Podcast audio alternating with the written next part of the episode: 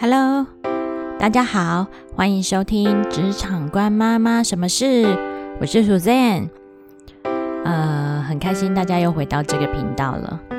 好，我们这一集要讲的内容呢是未来职场趋势、工作趋势。好，嗯，为什么我想要聊未来的工作的趋势呢？啊，主要原因是。我一直以来都蛮会呃规划未来的的生活，我总是会想象呃现阶段以及未来的一些美好的一个想象，所以总很喜欢就是去做这样子的一个思考，然后去做这样子的一个规划，然后希望让啊我们全家人都能够生活的更好、更顺利哦。所以对于这个议题啊，呃，一直都会有蛮有兴趣的。那也常常会有遇到，呃，很多人会问我说：“诶，他的小孩啊，接下来他要学什么？学什么？那对他的未来的工作是有帮助的。”那我我也常在讲说，其实，嗯，现在的工作，嗯，跟未来的工作一定会有很大的不一样。你想想看哦，我们在呃，十几年前的时候，不是都没有那个智慧手机吗？然后从高中的时候，我就使用的是呃海豚型的，像比如说呃摩托罗拉，我这家公司已经倒了的手机，然后 Nokia 这家公司也不存在了。好，讲用了两只手机，这两家公司都不存在了。所以你可以想到说，嗯，我们十年后、二十年后。的技术发展到什么样的程度吗？其实真的很难去想象的。那但是我们尽可能的去想象未来可能是什么样子的一个世界，什么样子的一个职场。那我们尽可能的去应应。那最近的趋势呢，大部分都会说软体呢改变了人类的生活。那未来只会有更多。我想大家都很显然易见的，现在电脑软体已经都无所不在啦。那以前工作呢，只有呃在工作的时候，或者是在用电脑的时候，感觉才会使用到软体。但是因为现在智慧手机的兴起了，你现在手机上大家都很习惯用手机上网购物、看 YouTube 等等的，然后呃叫 Uber 啊、哈外卖啦，什么什么的，全部都是经过。手机的操作或者是 iPad 操作就可以达成的，非常的方便。那在未来，在人工智慧啊、机器人啊、大数据分析等等这种 VR、AR 的这个技术持续发展之下，软体改变了人类的生活，只会增加，不会减少。所以未来软体类的工作的需求只会更多，它并不会消失。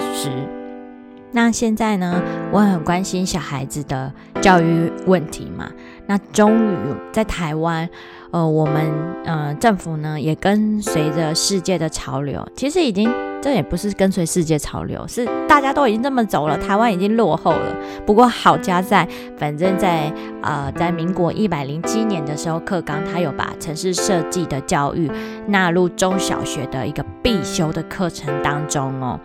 那我想到以前我小学的时候，还在使用的是那个三点五磁片开机，然后你要去背那个城市的开机的那个城市嘛，才能够正式开机。那像我们现在开机非常方便，甚至根本不需要开机，iPad 打开就可以使用了，就跟手机使用的方式非常一样方便。好，那时候学的。三点五磁片 DOS 开机的这个程式有没有用呢？当然现在没有在用啦，因为现在开机程式谁在背？根本不需要背啊，嗯，很简单嘛。好，所以我想要说的是，未来的世界也是一样的。呃，你现在没有办法去真正的是想到未来的工作有哪些产生，比如说二十年前你会想到有 YouTube 吗？现在 YouTube 很红诶，在。呃，小学生他很多人长大职业是要当 YouTube 或者直播主，好，所以在二十年前你根本想象不到这样子的行业类别。好，那没有关系。现阶段呢，中小学已经把它列入了必修必修的一个课程，然后也会提供提供各种的工具或者是形式来帮助这个城市的教育的普及跟推广。因为现在在国外啊，比如说像英国，他们是连五岁的小孩子都学都在学城市设计哦。那现阶段，呃，幼儿的城市设计啊，不管是插电不插电的，都有很多。现在呢，着重在训练学生，他们拥有运算式的思维。那这里特别就是运用城市设计的抽象以及演算法的一个概念哦，然后去配合特定的问题。解决这个流程哦，比如说像呃，从一开始的我们要把问题组织问题，然后收集相关的资料，然后把这些很抽象化的资讯呢，去建立一个演算的一个模型，然后建立施行的方案等等哦，然后透过这样子的一个流程来解决各种问题的一个能力，这是学校呃现阶段他们要培养孩子在城市设计教育的这个区块哦。所以呢，我的小孩啊，未来就是城市设计会像呃，当做像数学啦，或者是物理等等的基础的科目来训练来学习哦。虽然它呈现的方式会有不同，但是基本上它会结合到各个领域上。所以这就是我呃。而后，我的小孩他会重点学习的一个方向之一，所以也提供各位家长做一个参考，千万不要忽略城市设计教育的这个这个重点哦。因为我们以前小的时候是不需要学这方面的，感觉这些东西是属于呃资讯啊、资工啊、资管啊他们会去学的。那现阶段呢，呃，我觉得各行各业都需要这样子的一个人才哦。那对于我们而言呢，呃，还蛮重要的，就是我们现阶段以我为例的话，我是做人资的工作嘛，那完全的教育呃过程当中，嗯，之前的经验完全不会接触到所谓的软体设计。那对于这方面的概念呢，我也是相当的薄弱的，因为毕竟以前是念文科出身的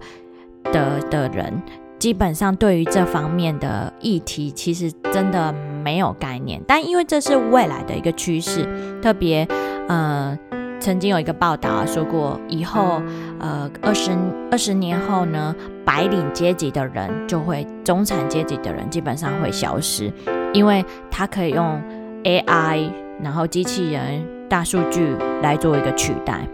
那那白领阶级不就是我们这一群人吗？我呃，应该有蛮大部分百分之八十的人都会被取代掉，那是多么可怕的一个境界。然后，而且是二十年后，那也我还没到届龄退休的年纪耶，有有比较老了，但是还没到六十五岁，所以代表说，之前有提过，我我没有想要退休的打算，所以。如果二十年后我必须面临失业的问题，就像可能现在阿公阿妈他们可能不完全不会使用电脑，他就会被这个时代给淘汰掉。那到时候我的我我的孙子他可能也会认我这个老人家，哎，怎么完全一点 AI 啊、城市设计完全这种概念完全都没有？我不想要成为那样子的人，所以现阶段呢，哦。虽然我是做人资的工作，但是呢，呃，在城市设计这一块也是势必是现阶段我要马上去赶快去补强的一个重点。那，嗯，就算不理解，但是你要想办法去把它搞懂。然后，如果可以，也开始学习呃城市设计的，除了概念以外，最最好是能够学会写程式，然后先。我想应该我不会学得很深，但是基本的一些概念至少要大方向要掌握住，要不然人家在谈 AI 啊等等的那些，你可能呃没有去掌握基本的概念的话，可能你也没办法融入人家的话题嘛。所以未来呢，嗯，基本上可以算是说会分成两种人，就是一种是会写程式的人，一种是不会写程式的人。那如果我现在再不去进修，基本上我就是属于不会写程式的人。这句话真的不会太夸张诶。因为你看哦，现在小学生把城市设计列为他的必修课程，那就代表这群小学生，嗯，差我们二十几岁的人，他们都会哦。长大后，他成为社会的一个呃中间分子，那渐渐的，我们就会很容易被淘汰掉。不是渐渐被淘汰，应该是马上就要被淘汰。所以现阶段，除了补强这个知识以外，真的建议各位，呃，都能够去学习这一方面的呃知识性的东西。等之后呢，啊，我去上了相关的系列课程，如果成效还不错的话呢，我再推荐给大家，好不好？到时候有哪些可以值得，比如说像我们这种文科的学生啊，行政类的人啊，他可以去哪方面去补强这类型的呃知识或者是技能的话，那后续呢，我再跟大家做一个分享报告，然后让大家也能够尽快的补足这方面的一个技能。好了，那我们这集的内容呢，就到这边。那如果你上一集还没有听我的 podcast 的话呢，记得我上一集有提到说，我有一个现在还正在举办的呃证书活动，你只要呢订阅我的频道，这个职场官妈妈什么事的 podcast，然后。订阅并截图下来，然后放到我的 FB 的粉丝页的留言区，同时呢，也要加入我的 FB 的粉丝团的按赞加追踪，然后把这些都把它截图放在我的留言区以后呢，我将会随机呢抽出一位粉丝，然后送出我上一集有介绍的心智图的这一本书。那活动期间呢，已经开始喽。那我们一直会截止到九月二十二号下礼拜二的午夜十二点为止呢。那抽出一位幸运的观众，中奖的名单就会在九月二十五号的星期五，那在我的 FB 的粉丝页公布喽。那请大家赶紧踊跃参加吧，呃，拜托拜托喽。那下一集呢，会再讨论新的一个职场的议题。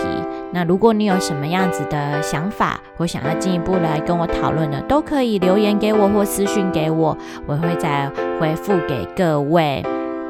那就我们下一集再会喽，再见，拜拜。